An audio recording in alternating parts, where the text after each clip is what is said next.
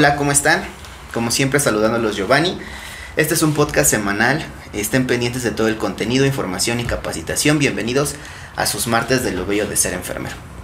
El día de hoy, nuestro capítulo número 45, hablaremos acerca del manejo del paciente posoperado cardiovascular.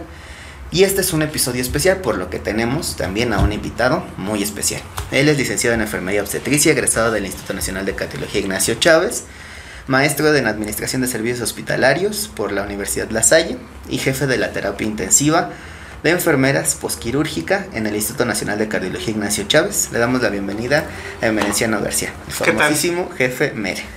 ¿Qué tal? Muchas gracias por la invitación. en, en este momento les voy a compartir un poco de la experiencia que tengo en el posquirúrgico de paciente posoperado de cirugía cardíaca. Este, bienvenidos sean todos ustedes a este podcast y pues vamos a dar inicio. Perfecto, jefe, muchas gracias. Pues bueno, como siempre vamos a iniciar con la frase de la semana, mis bellos enfermeros, y esta vez elegimos una frase de Caroline eh, Javis que nos menciona, el carácter de una enfermera es tan importante como sus conocimientos. Ese va a ser el lema de nuestra semana del podcast.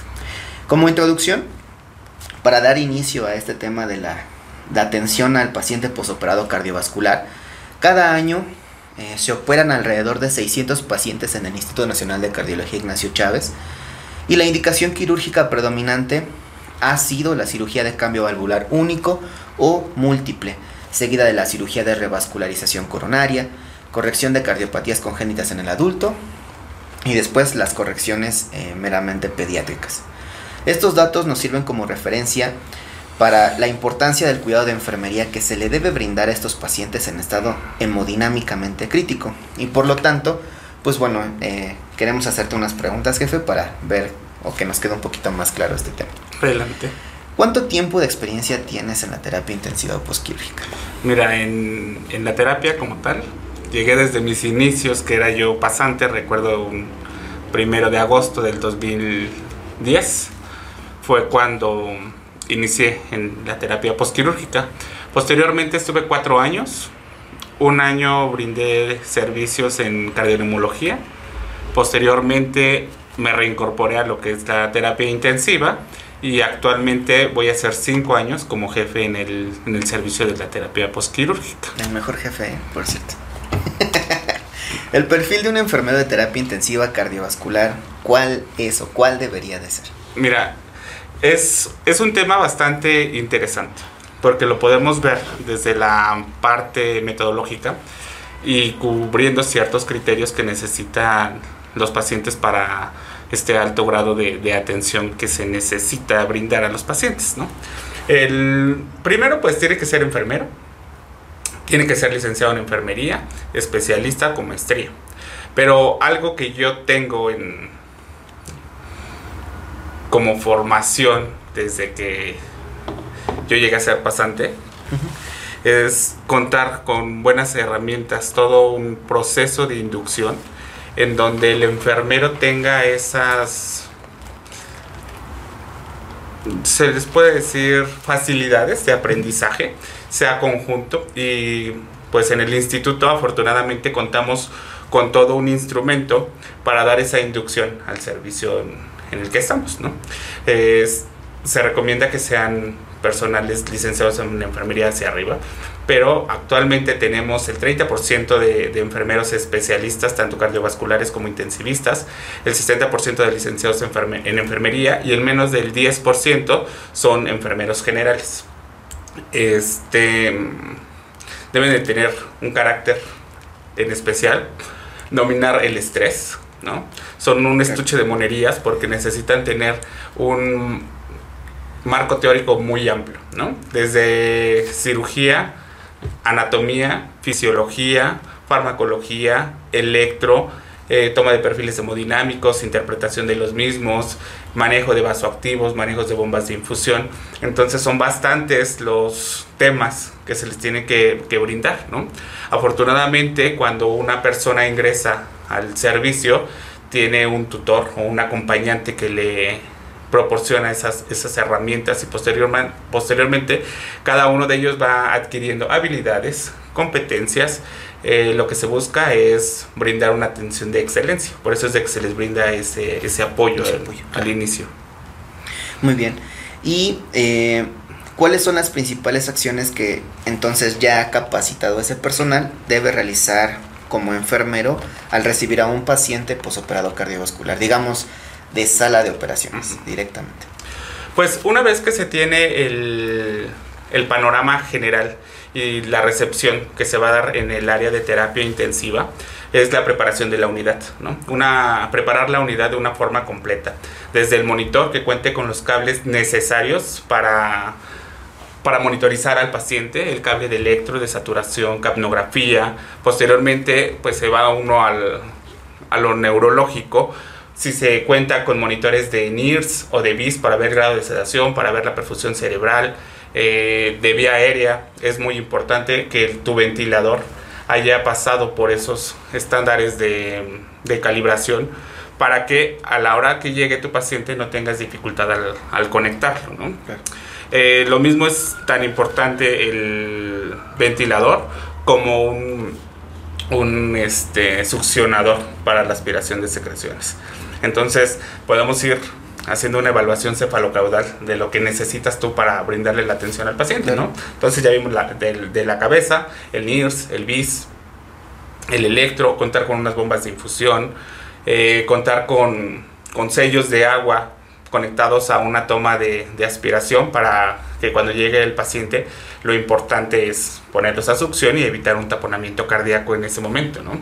Tener tus tubos disponibles, tener los recursos materiales mínimos indispensables en tu cajón, como son jeringas, agujas, gasas, este, agujas para gasometría, que estén membretados, la identificación correcta del, del paciente, este, contar con un calefactor de, aire, caliente principalmente para brindar, para mm, llegar a la temperatura ideal del paciente. Por lo general cuando los pacientes están en cirugía, los bajan a hipotermia para evitar ese consumo de oxígeno, tanto a nivel cerebral como a nivel miocárdico. Es muy importante también contar con una fuente de marcapaso. Y una vez que tengas reunido todo tu material y equipo, en la área de terapia intensiva, es importante que visites el departamento de cirugía para que veas cómo va la cirugía, qué tipo de cirugía es, si hay alguna complicación, si tu paciente está sangrando, con qué vasoactivos, con qué inotrópicos, si va a salir intubado, si va a salir extubado, para que no te agarre por sorpresa, si en el momento que llegue el paciente, pues tengas todos esos recursos para poder brindar la atención. Entonces, prácticamente pues lo que nos mencionas es, primero antes que vayas a conocer si es una rebas o un cambio valvular, tú siempre debes de preparar tu unidad, ¿no? Que sería, digamos, lo primordial para que después no estés dando, pues, vueltas en círculos, ¿no? Y, no encuentres literalmente lo que necesitas. Eh, y esta parte de que nos menciona acerca de, de ir a, la sala de operaciones eh, y pues también eh, consultarlo con la enfermera circulante en este caso, pues es importante porque ella nos va a decir, eh, a lo mejor sí tiene vasopresores, ¿no? Tiene norepinefrina, supongamos, pero me va a decir está tantas gamas, ¿no? Entonces también eso me da una idea de qué tanto las está requiriendo el paciente. Los eh, inotrópicos o en qué este plano quirúrgico se encuentran en este momento, si están haciendo apenas están bajando las válvulas o si están haciendo apenas las suturas de los puentes. O incluso también si nos dice, ¿sabes qué? Este, se le colocaron dos o tres drenajes, ¿no? Porque muchas veces nos toca eh, que tiene un pleural derecho, un pleural izquierdo y un retroesternal. O tiene un retroesternal, un retrocardíaco y un pleural. Entonces ya son tres drenajes. Ahí tendremos que corroborar cuántos sellos de agua vamos a recibir, ¿no? Si vamos a recibir los tres o si solamente vamos a recibir dos porque uno se va a conectar en Y. Eh, tal vez este, también un poquito acerca de eh, el tipo de cirugía. Digo, les mencioné las que son más comunes, pero hay cirugías que son mucho más complejas, como la traumaendarterectomía este, pulmonar, eh, que el paciente baja hasta una hipotermia de menos de 15, bueno, de hasta 15 grados más bien, eh, centígrados. Y entonces, bueno, ahí también tendremos ciertas especificaciones. usualmente Eh, tenían otro protocolo, pero las últimas dos que yo recuerdo ya las recibimos ahí en terapia intensiva. Así es. Este, y eh, pues bueno, también eso es algo importante. Um, ¿Por qué cuando llega el paciente posoperado cardiovascular priorizamos un perfil hemodinámico? Eh, a- aquí es muy importante, antes de que comencemos a priorizar como tal y la interpretación del, del perfil, es la calibración de tus transductores de presión, ¿no? Colocar a tu paciente en, en una posición supina y que realmente el transductor de presión esté en el eje flebostático. Porque si no está en el eje flebostático, podemos dar falsos positivos y tomar decisiones erróneas, ¿no? El, el perfil hemodinámico es una herramienta que nos ayuda a nosotros, personal médico, personal de enfermería o quien se encuentre en, en el área hospitalaria, brindar una atención oportuna al paciente en algún cambio del estado hemodinámico, ¿no? Eh, el perfil hemodinámico viene siendo una monitorización, ¿no? Y la monitorización tiene ciertas especificaciones. Una te sirve solamente, como su nombre lo dice, monitorizar, ver las constantes vitales. Te sirve para dar una atención oportuna al paciente en el cambio de alguna de estas alteraciones que se llegarán a dar, ¿no? Eh, ver lo antes posible eh, si requiere algún otro fármaco. Eh, jerarquizar cuál es lo importante es analizar tu perfil, ¿no? Claro. Yo tengo en mente que el perfil hemodinámico prácticamente se divide en cuatro. El- y lo divido en cuatro porque es el gasto cardíaco, ¿no? La cantidad que expulsa el ventrículo izquierdo en un minuto, que es de 4 a 6 en una persona adulta. Este puede ser variante y se puede adaptar al área de superficie corporal Claro. por la altura que tiene y por el peso que, que llegue a tener el paciente. ¿no? Y lo divido en cuatro porque uno es la precarga, la poscarga, la contractilidad y la frecuencia cardíaca. Esas son las determinantes del gasto cardíaco. Claro. Si tú llegarás a tener alguna alteración en la precarga, hay de dos sopas. ¿no? La primera, si está con hipovolemia, tu paciente en este momento pues va a tener alteración de la PVC, ¿no? va a disminuir tu volumen urinario, va a estar hipotenso. Pero ¿qué pasa si tu paciente tiene una PVC muy alta? Hay que ver cuál es la causa, si está disfuncionando el ventrículo, si es una sobrecarga de volumen, que nos pasamos de, de las carguitas que de repente Sí, que se llegan a de 500 administrar cada 15 a los, a los pacientes. Pero es evaluarlo, ¿no? Claro. ¿Cómo lo vamos a evaluar si un paciente tiene una sobrecarga? Pues con estertores posiblemente, con unas PVCs altas, que tu paciente esté hipertenso, que mm, tenga este mm, hipertenso, que esté se me fue la otra, pero vamos a dar continuidad a lo Sí. que es la, la poscarga. Vamos a ver las resistencias vasculares sistémicas, ¿no? Es muy importante conocer cuáles son los parámetros que llegamos a, a tener, que son de 800 a 1200 dinas, para ver si tu paciente tiene unas resistencias bajas Bajas o las tiene altas. ¿no? Y de ahí va a ser un par de aguas para ver, ¿necesito un vaso activo o necesito un vaso dilatador, ¿no? Posteriormente nos vamos a ir a lo que es la frecuencia cardíaca. Recordemos que la frecuencia cardíaca va de 60 a 100 Sí. latidos por minuto. Eh, conocer lo normal de, una, de un ritmo sinusal, ¿no? que cuente con todas esas características Ese que QRS que va precedido de una onda P, que ya dijimos con la frecuencia de 60 a 100, que sería lo ideal, ¿no? Que deberíamos de tener en un paciente. Bueno, vamos a, a dar la especificación de lo que es un ritmo sinusal. Es un ritmo rítmico. Cada complejo QRS va precedido por una onda P. ¿no? El PR no debe de medir más de 0.20 o 20 milisegundos. Eh, la onda P es negativa solamente en ABR para que no nos confundamos de que hay transposición de grandes cables, ¿no? este O dextrocardia, puede o dextrocardia pasar. puede pasar. Rara la ocasión, pero ya en un paciente posoperado ya tendríamos que saber que tiene dextrocardia. Exacto, claro. ¿no? Y para eso también está la auscultación de los, de los De focos, tus focos, claro. para ver si, si tu paciente tiene el, el corazón en la posición correcta, ¿no?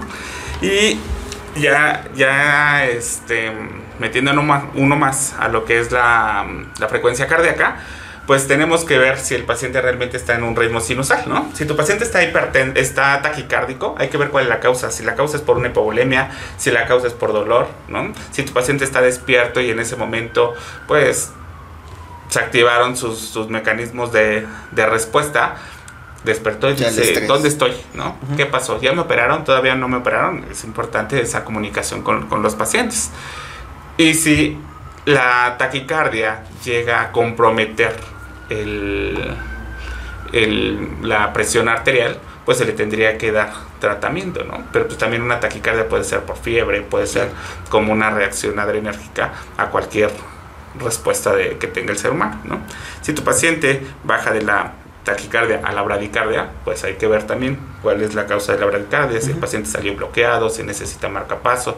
Afortunadamente los pacientes postoperados de cirugía cardíaca salen con un marcapaso epicárdico, ¿no? Pero no siempre es funcional. Hay que tener eh, y contar con, con diferentes dispositivos para poderle brindar la atención. Existen dispositivos de marcapasos transvenosos, o transcutáneos, ¿no? Si es un caso de urgencia y tienes un carro de paro, pues es mucho más rápido colocar unos transdérmicos que colocar un endovenoso, ¿no? Porque el endovenoso necesitas un introductor, meterlo, que capture, que sense y creo que se pierde tiempo. Bueno, ahí también eh, va a depender de la habilidad que tenga el médico para la colocación de este, de este introductor y colocar el marcapaso, ¿no?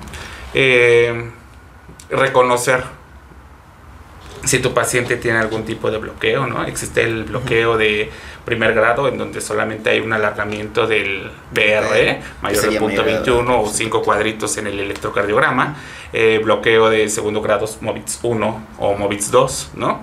Y el bloqueo de tercer grado en donde hay una disociación auriculoventricular en donde la P puede estar precedida del complejo QRS, puede estar montada en el complejo QRS o puede estar después del complejo dirían por ahí andan todos por su lado, ¿no? O sea, hay, hay infinidad de P's y, solamente hay pocos QRS y ahí es donde, pues bueno, podemos identificar más rápido un bloqueo completo, ¿no? O, de tercer grado, que es como, como lo conocemos y ahí ya sí necesitaríamos, bueno, de primera instancia pues este marcapasos transdérmico, pero el paciente ya tendría que, a partir de ahí pues tendríamos que solicitar la atención de electrofisiología, ¿no? En este caso para bueno, o sea, los médicos no tendrían que solicitar esto para que el paciente pues le coloquen un marcapasos definitivo. Em, la, colocación del marcapaso definitivo tarda un poquito en, tomarse esa decisión.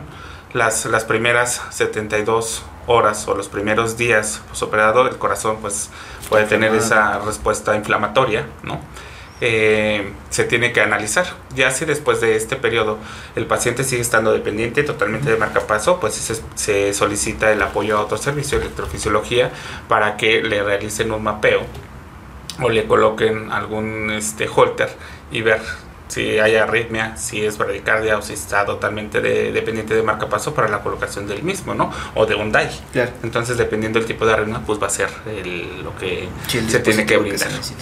Este, y, en estos pequeños temas que, que, vamos dando, todavía nos falta lo de contractilidad, se, se pueden se puede formar todo un marco teórico, ¿no?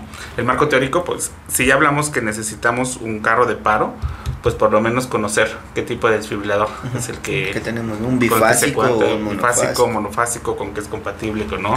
los medicamentos que tienes de urgencia, cuántos administra, dosis, vías, el tiempo entre uno y otro, qué es lo que se espera de respuesta después de administrar ciertos medicamentos como la adenosina o como la adrenalina, cuánto tiempo tienes que esperar y pues ya por último, hablando de estos cuatro puntos de precarga, pues carga, contractilidad y frecuencia, pues vamos a llegar a lo que es la contractilidad, ¿no? La contractilidad si está disminuida, pues el, el, corazón prácticamente no está expulsando nada. Exactamente. O una mínima cantidad de sangre que no le alcanza a brindar el aporte necesario al, ni al corazón, ni al cerebro, ni al riñón, ¿no? Entonces si un paciente se encuentra con bajo gasto cardíaco, alterado la, por alteración de la contractilidad, pues vamos a tener mucha repercusión, ¿no? Y aquí es cuando se tienen que utilizar medicamentos inotrópicos, ¿no? En el instituto podemos utilizar levosimendan, dobutamina o si no llegaras a tener estos medicamentos desde nos, donde nos escuchen, pueden utilizar también dopamina, una dosis beta 1 que tiene sus, sus efectos a nivel del, del, músculo cardíaco, ¿no? Si nos vamos a, otros, este, a otras unidades o a otras gamas, pues vamos a tener el efecto dopa o el efecto alfa, que no es lo que necesitamos. Lo que necesitamos en este momento es mejorar la contractilidad cardíaca. Si a pesar de tener estos sinotrópicos y sigue dándose el bajo el gasto cardíaco, pues se pueden utilizar dispositivos de asistencia ventricular, ¿no? Uno de ellos es el balón intraórtico de contrapulsación que te va a ayudar a mejorar esa perfusión a nivel coronario, a disminuir esa precarga de, volumen en el ventrículo izquierdo y te va a favorecer al, a mejorar el gasto cardíaco.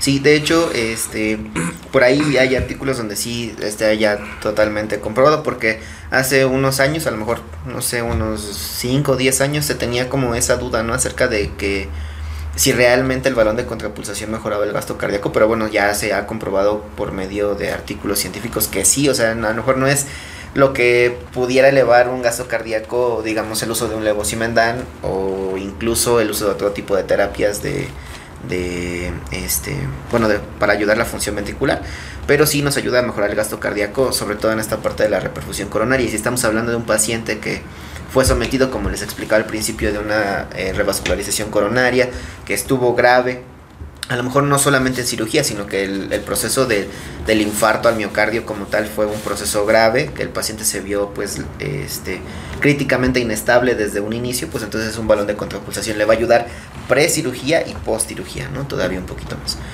Muy bien, jefe. Eh, este, un poquito más. Eh, ahorita me estaba yo enfocando prácticamente a todos los valores que, te, de, que te brinda lo que es el, el, el gasto cardíaco, ¿no? Y me enfoqué como si lo estuviéramos monitorizando por un catéter de Swan-Ganz o de flotación. ¿no? En la actualidad hay algunos estudios que dicen, o en, algunas instituciones, que el catéter de Swan-Ganz ya está en desuso, ¿no? que ya no funciona. Sé que existen nuevos nuevo monitoreo hemodinámico, ¿no? Como el EB1000, que te mide tanto la función cardíaca, las resistencias, y el ELWI, que, te, que es el agua pulmonar, ya, ya, la puedes medir a través de este dispositivo, o también está el vigileo, que a través de una línea arterial te alcanza a dar parámetros de gasto cardíaco y resistencias vasculares e índice cardíaco. Pero ahorita en el, en el instituto está de auge todavía el, el Swan-Ganz, porque les ha servido a los médicos como determinante para la colocación también de un de un ECMO, ¿no? Que es un dispositivo más, más invasivo en estas fallas de choque cardiogénico o, fallas de, de, los ventrículos, tanto derecho izquierdo, uno o de, o de los dos, de los dos lados. Ahí, me voy a hacer promoción. Pueden escuchar este el episodio número 19, el 20 y el 25. En esos tres episodios hablamos un poquito acerca del ECMO, de cómo funciona, eh, cómo ayuda propiamente al corazón e incluso también puede ayudar a los pulmones. Y pues se pueden enterar un poquito acerca de ello. Eh, en el episodio 20 y en el 25 estuvieron perfusionistas aquí hablando con nosotros, que son los enfermeros especializados pues en este tipo de terapias de circulación extracorpórea. Ok, entonces, ¿qué es lo que tienes que priorizar ante tu perfil hemodinámico? Lo que ponga en riesgo la vida de tu paciente. ¿no? Si tu paciente está con una taquicardia, supongamos de 120 y tienes una, una perfusión con una presión arterial media arriba de 65, sí está taquicárdico, pero no está inestable, ¿no? Que si tu paciente está presentando una taquicardia supraventricular con una frecuencia de 180, pues en este momento hay que darle atención a la frecuencia cardíaca porque te va a bajar por ende el, gasto cardíaco, ¿no? ¿no? No es lo mismo que tu corazón se esté contrayendo hasta 100 latidos por minuto que de repente se aviente así, ¿no? Existe algo que en el esquema de Biggerts todo lo que entra tiene que salir.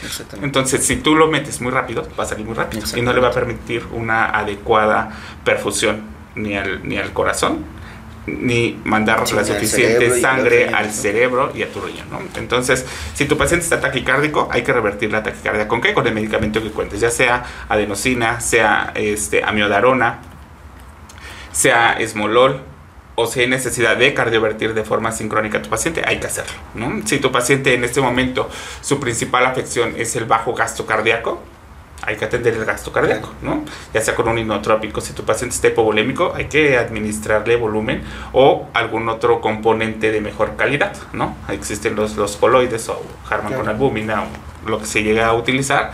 Y si el- la hipovolemia es asociada a un sangrado, pues hay que tratar el sangrado, Claro. ¿no? Sí, el- en este caso, pues el sangrado en posoperado cardiovascular, que ya dijimos que fue sometido a una circulación extracorpórea, eh, donde tuvo o puede tener tiempos cortos o tiempos prolongados, no sabemos. Para esa circulación extracorpórea se necesita anticoagular.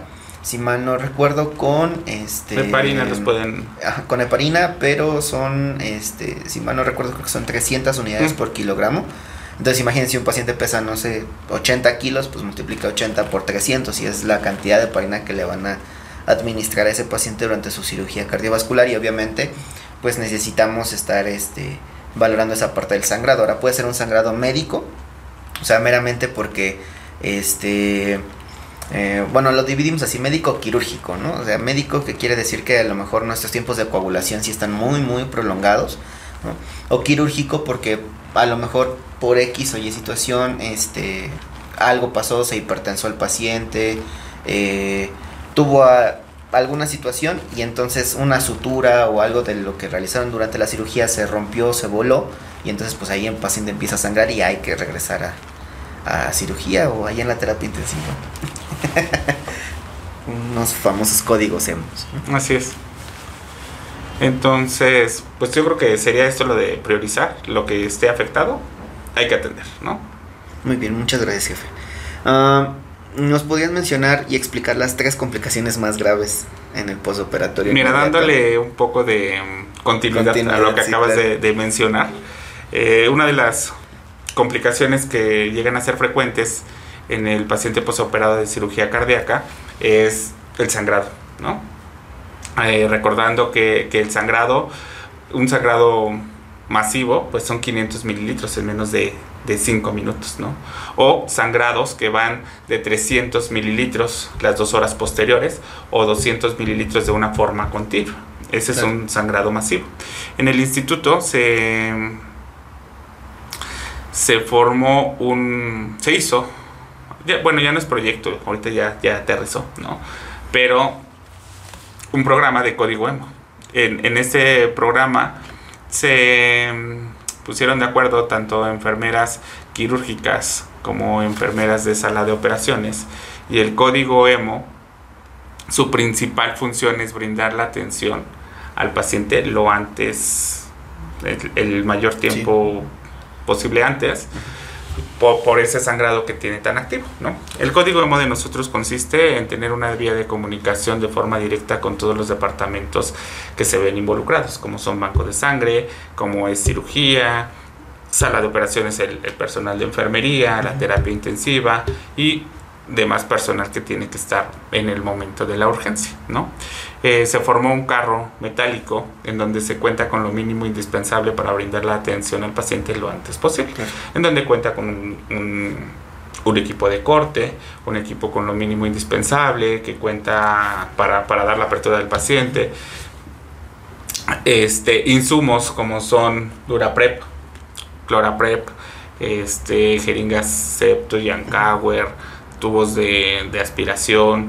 Eh, es muy importante que se tenga todo este equipo reunido con tanto con la vigencia, ¿no? que estén con unas fechas Sí, de claro. caducidad este, vigentes para no andar corriendo y tampoco poner en riesgo la vida del paciente, que se cuente con una mesa de mayo para poder abrir lo que son tus, tus campos y, y depositar ahí todo, lo, todo el material que se necesita, ¿no? tener unos aspiradores gemilares y una lámpara. ¿no? Y ya se tiene todo un, un proceso establecido de cuáles son las funciones que tiene que realizar cada uno del personal cuando sangra a un paciente, ¿no? ¿Qué es lo que tiene que hacer la enfermera de instrumentista? ¿Qué es lo que tiene que hacer el médico? ¿Qué tiene que hacer la enfermera de terapia intensiva? Con la finalidad de ahorrarnos tiempo. Entonces ahora como lo mencionábamos, bueno, ya les mencioné cuántos mililitros son en los primeros cinco minutos. De aquí, para la toma de decisiones, pues es algo de, que, se, que se tiene que ver de una forma del equipo multidisciplinario. Cuando se detecta que el paciente está sangrando, se, se solicitan que se tomen tiempos de coagulación, una química sanguínea, una BH, y un tromboblastograma. ¿no? En el tromboblastograma, pues en la terapia intensiva se puede este, correr y si no se solicita el departamento de perfusión para que le, nos procesen ese, ese, esa, este, muestra. esa muestra. Dependiendo cómo salga la muestra, nos sirve para la toma de decisiones. Uh -huh. Si en la muestra se ve alterado el fibrinógeno, que, que esté la apertura muy amplia y los tiempos de coagulación se vean afectados o que no esté corregida la, la heparina, pues se tiene que pasar al siguiente punto, ¿no? Uh -huh. Pero si tú tomas unos tiempos de coagulación, el tromboblastograma, y está completo y está bien, no tiene ninguna alteración, quiere decir que el sangrado es médicamente médico, uh -huh. ¿no? Eh, en ese momento pues se le solicita la, la, intervención a los médicos de cirugía para que realicen la valoración, pero si el sangrado es quirúrgico, pues se le brinda la atención, ¿no? Y lo que tenga el paciente afectado es lo que se tiene que tratar, ¿no? Eh, si tu paciente tiene alteración en los tiempos de coagulación, hay que pasarle plasma. Si tu paciente tiene alteradas las plaquetas que como límite ponen 100, pero en ocasiones esas plaquetas no son de la mejor sí, calidad claro. por el hecho de estar, bueno, las, las bombas de circulación extracorpórea actualmente ya son más sofisticadas, ¿no? Pero anteriormente eran de rodillos. De rodillos. Entonces, el, el, hecho de estar pasando por rodillos la sangre, pues hay una lisis tanto de eritrocitos claro. y hay una lisis también de las plaquetas que se ven afectadas y no son de la mejor y, calidad. Y esa, esa máquina de circulación extracorpórea tiene tres rodillos, ¿no? Por donde pasa justo la sangre. Y este y la pasa pues aproximadamente a 5 litros por minuto. Entonces imagínense la cantidad de la velocidad a la que está viajando. Pues, la lisis en general de las células sanguíneas pues es importante. ¿no? También esa parte hay que, que, valorarla mucho. Por eso también cuando llegan los pacientes a, a, a terapia intensiva pues se toman unos laboratorios ¿no? de rutina o de control para que sepamos cómo llega justo con tiempos de coagulación, con una BH completa y cómo viene sobre todo en situaciones de la parte inflamatoria en la química sanguínea, ¿no? que es como lo que más nos importa, sobre todo la glucosa, porque bueno, recuerden que este, el síndrome de respuesta inflamatoria sistémico nos eh, puede modificar eh, este, los leucocitos, en el caso de la VH, pero también nos puede modificar eh, otros aspectos inflamatorios, la PCR dentro de ellas, y la glucosa es una eh, respuesta secundaria a todo este proceso inflamatorio, pero que esto nos puede condicionar a que ese, esa inflamación de la nada también puede evolucionar incluso a una infección por el ambiente que se vuelve propicio a, a la bacteria ¿no? para uh -huh. que sobreviva. Sí, y no solamente existen, bueno, si, si se ve alterado cualquiera de estos este, factores de la coagulación, pues se tiene que transfundir al paciente lo que se necesite. Aunque también existen medicamentos para tratar los sangrados, ¿no? Como es la desmogresina, el amicar, el octaporo, el fibrinógeno.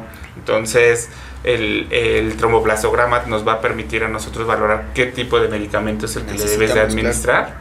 para corregir al paciente, ¿no? O si tu paciente salió con, con la heparina no corregida, pues hay que ponerle su antagonista, claro, ¿no? La protamina. La protamina, en, en este, este caso. caso. Entonces, esa, esa, es la importancia de, de, saber valorar pues prácticamente lo que nos está sucediendo en ese momento, ¿no? Así es. Eh, por ahí alguien eh, me dijo apenas eh, que los, las otras unidades eran más como de clínica.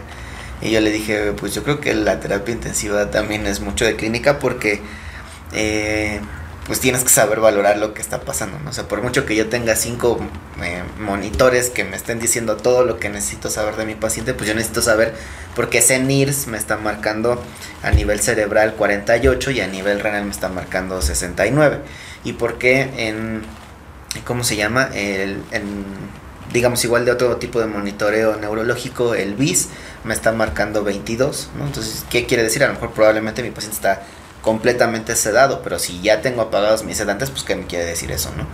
Eh, ahora, por ejemplo, en esta parte del sangrado, pues sí necesito conocer un trombo, este, cómo se, ¿Cómo se abre? cómo se abre, cuáles son los tipos de curvas que tiene, ¿no? Para que justo sepamos, pues, qué es lo que está alterado y cómo poder eh, prevenirlo, ¿no? También.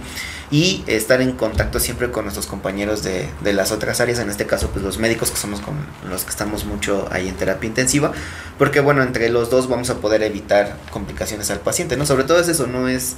Eh, eh, otra cosa, sino es mantener pues, la integridad del paciente, ¿no? En este caso. Muy bien, jefe. Sí. ya te. No. Otra, otra de las complicaciones que, que se llegan a presentar de, de forma frecuente, pues son las arritmias, ¿no?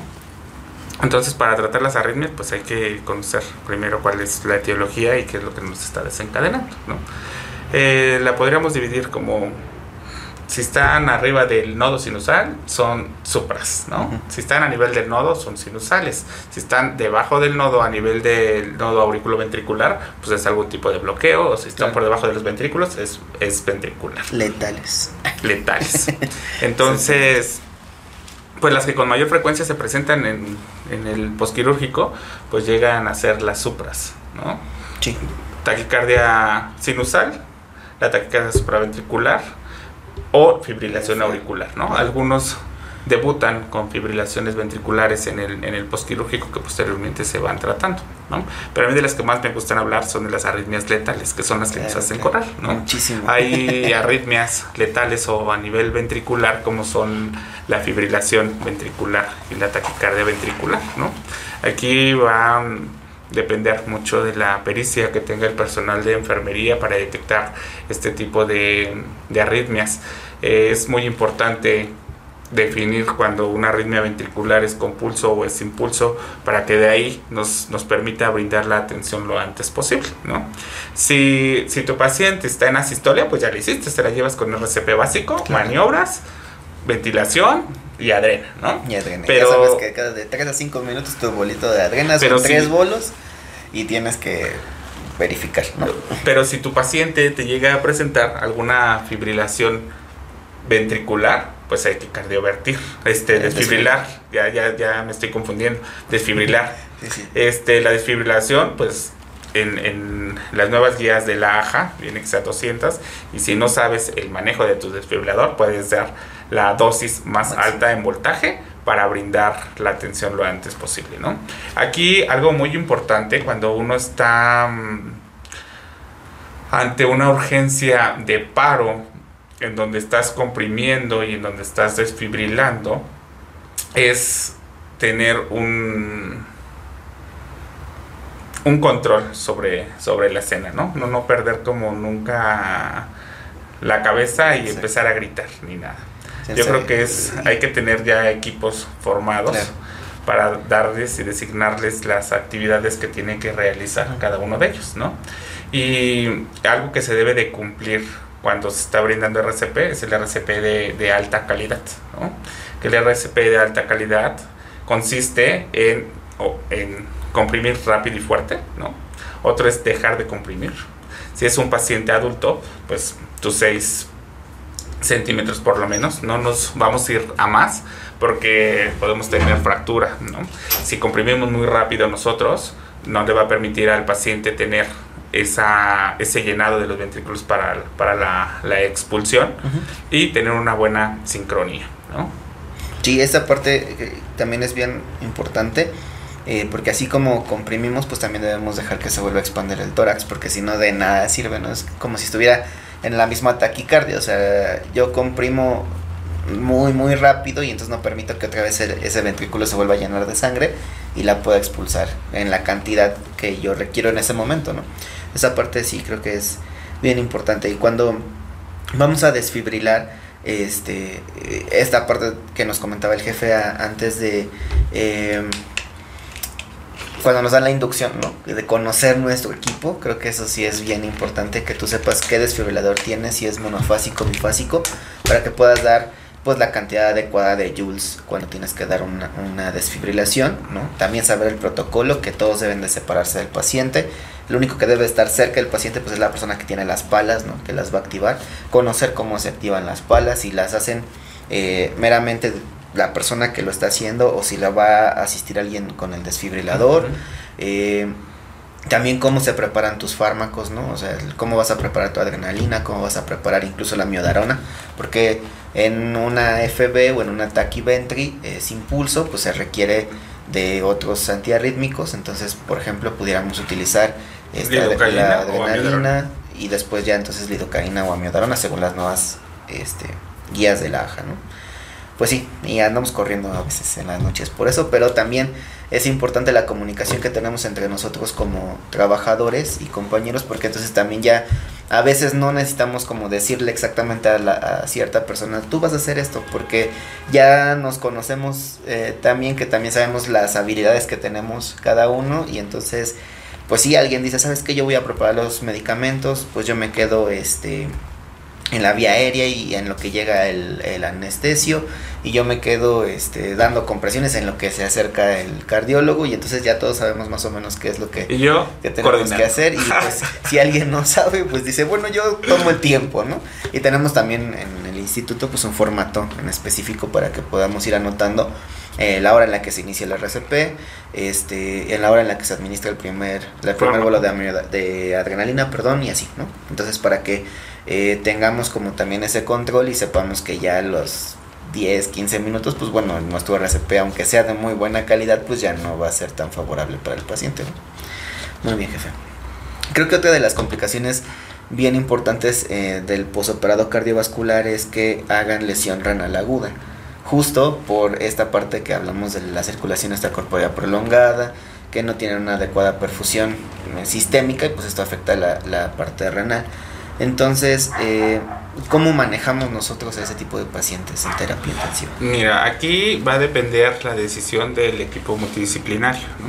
Al, paciente de primera instancia se tiene que valorar pues de una forma holística, ¿no? Porque no solamente nos vamos a centrar a lo que es el puro corazón, ¿no? Tenemos que ver también lo neurológico, tenemos que ver también el hígado y tenemos que ver también lo renal, ¿no? Entonces se, se valora al paciente. Cuando un paciente te está avisando de que está teniendo alteraciones renales, pues que te deje de orinar, ¿no? Una vez que si el paciente deja de orinar, hay que saber cuál es la causa, ¿no? Una de las causas de la de la oliguria, pues puede ser un bajo gasto cardíaco, ¿no? Pero otra cosa, o más bien otra complicación puede ser por esa hipoperfusión y en donde el paciente empiece con una, un daño renal agudo, ¿no? Pero no solamente nos vamos a ir con la uresis, sino nos vamos a ir también con la toma de laboratorios. Los laboratorios se deben de tomar tanto en sangre para ver cómo está la urea, cómo está el boom, la creatinina, si hay elevaciones de estas. Se toman muestras de orina también para determinar qué tanto está depurando el paciente o si de plano no está depurando nada el paciente, ¿no?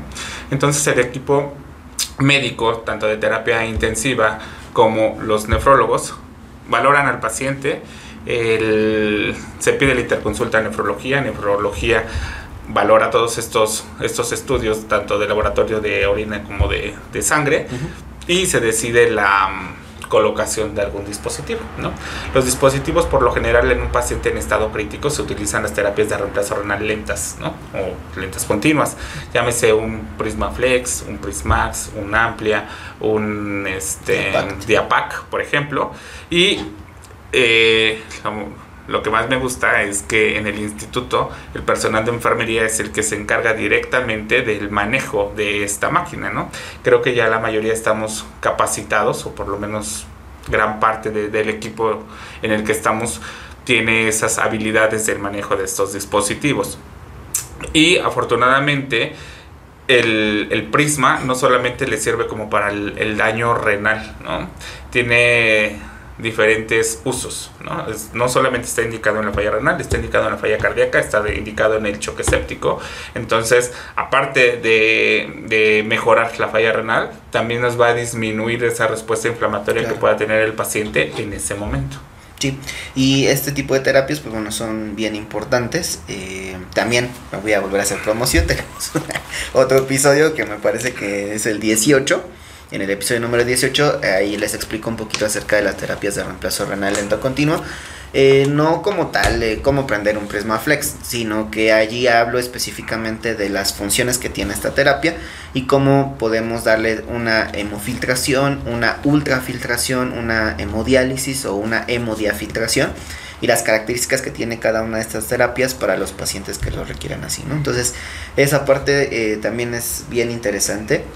Y como lo dice el jefe, un paciente no solamente es eh, por lo que en ese momento tiene pues mal, ¿no? Que en este caso sería el corazón, sino es un todo, ¿no? Siempre estar como valorando. Y ahora, pues recuerden que siempre los órganos Diana van de la mano, ¿no? O sea, si uno no funciona, el otro tarde o temprano va a dejar de hacerlo. Entonces, también por ahí hay una máxima, el paciente insuficiente cardíaco va a ser insuficiente renal y el paciente insuficiente renal va a ser insuficiente cardíaco en algún momento de su vida, ya sea por la hipertensión arterial que genere o por las complicaciones que eh, de la diabetes mellitus que no tuvo este un buen manejo, pues bueno, esas dos enfermedades crónico-degenerativas tienen sus, sus decesos, por así decirlo, en eh, las enfermedades eh, crónicas que ya causan a nivel específico.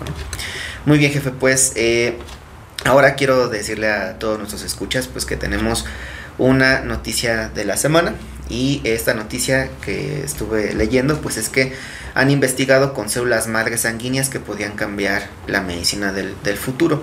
En esta noticia pues prácticamente nos, nos mencionan que aunque ya se había estudiado durante algunos años estas células madre pluripotentes, eh, pues bueno, no las habían estudiado del todo y eh, actualmente pues se está tratando de diferenciar eh, esa célula para poderla incluso hacer de manera artificial y que esto pueda favorecer pues obviamente eh, sobre todo en enfermedades crónico-degenerativas y en enfermedades autoinmunes ya sea en este caso las crónico-degenerativas dentro del cáncer y las autoinmunes, pues por ejemplo en un lupus eritematoso sistémico, y que bueno, pues a partir de ahora van a empezar a hacer este tipo de estudios para que pues mejore la salud de nuestros pacientes. Y en nuestra última sección del podcast, que es la recomendación de la semana, eh, en esta ocasión pues yo les voy a recomendar un artículo, es un artículo de enfermería eh, del título Cuidados de enfermería post cirugía cardíaca en personas de edad avanzada, eh, reflexiones desde la complejidad de la práctica del cuidado. esta lo, lo realizaron Ángela Teixido, Paula Ortiz, Mónica Ortiz, Natividad Escobar y Nuria Pascual. Y en este artículo, pues ellas nos presentan su experiencia en los cuidados de enfermería realizados a un varón de 79 años de edad, quien tras ser asesorado eh, debidamente firma el consentimiento informado para ser operado de cirugía cardíaca para un bypass único, es decir, a él le hicieron una revascularización coronaria. Eh, es dado de alta y enviado a planta o a piso, es un, es un artículo español, ¿ok? y a los 20 días precisa reingreso en la unidad de cuidados intensivos de cirugía cardíaca con un cuadro de disnea severa, hipotensión y diaforesis.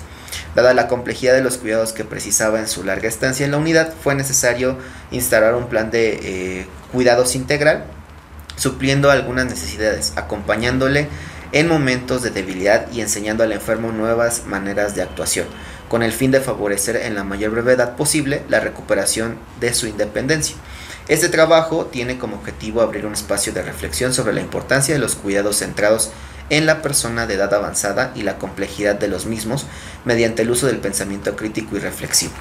Y lo que me gustó mucho de este artículo es que no solamente el, personal de terapia intensiva se dedica al paciente intubado, críticamente inestable, ¿no? sino que también al paciente que requiere ese apoyo emocional o psicoemocional, ¿no? y que nosotros no debemos de perderlo en nuestras prácticas diarias.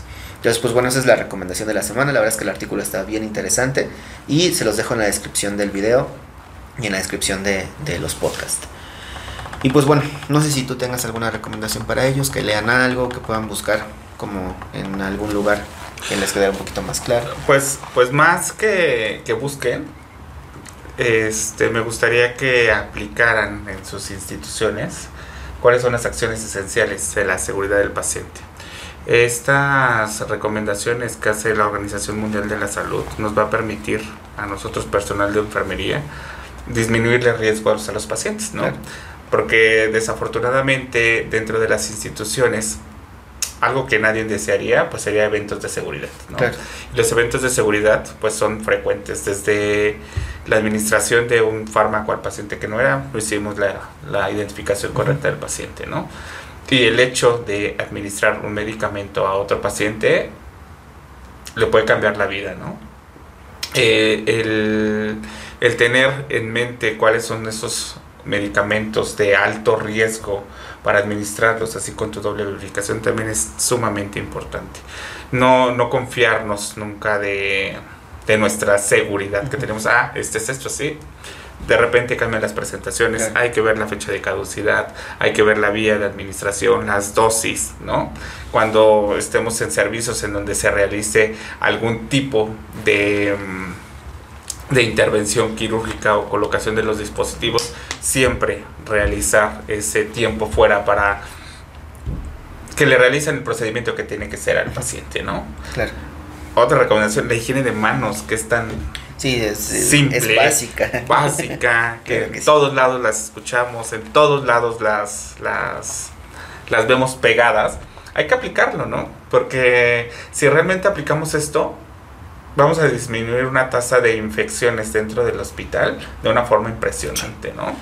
Eh, el lavado de manos yo creo que es la piedra angular para disminuir las infecciones a, a nivel Sí. nacional, a nivel internacional y a donde sea, Sí, de hecho el, el- Instituto Nacional de Cardiología tiene como mucho ese, ese hincapié, e incluso las estadísticas, ¿no? Por año, por mes, por servicio, por todo, cómo se han ocasionado pues en algunas ocasiones eh, infecciones, ¿no? Que pudieran bien ser, no está corroborado, pero pues es una sugerencia, una inferencia, que pueden ser porque nosotros no nos estamos lavando bien las manos, y no solo enfermería, ¿no? Sino en general eh, el personal que entra con ese paciente en ese momento, desde el de intendencia para hacer su, su práctica eh, este, y ayudarnos con la limpieza, hasta el radiólogo que entra a tomar una placa de rayos X eh, portátil, ¿no? Y el camillero que también está movilizando al paciente, el médico que entra a hacer sus valoraciones y nosotros, perdón, que estamos pues mucho más en contacto con ese paciente, pues creo que sí es bien importante que,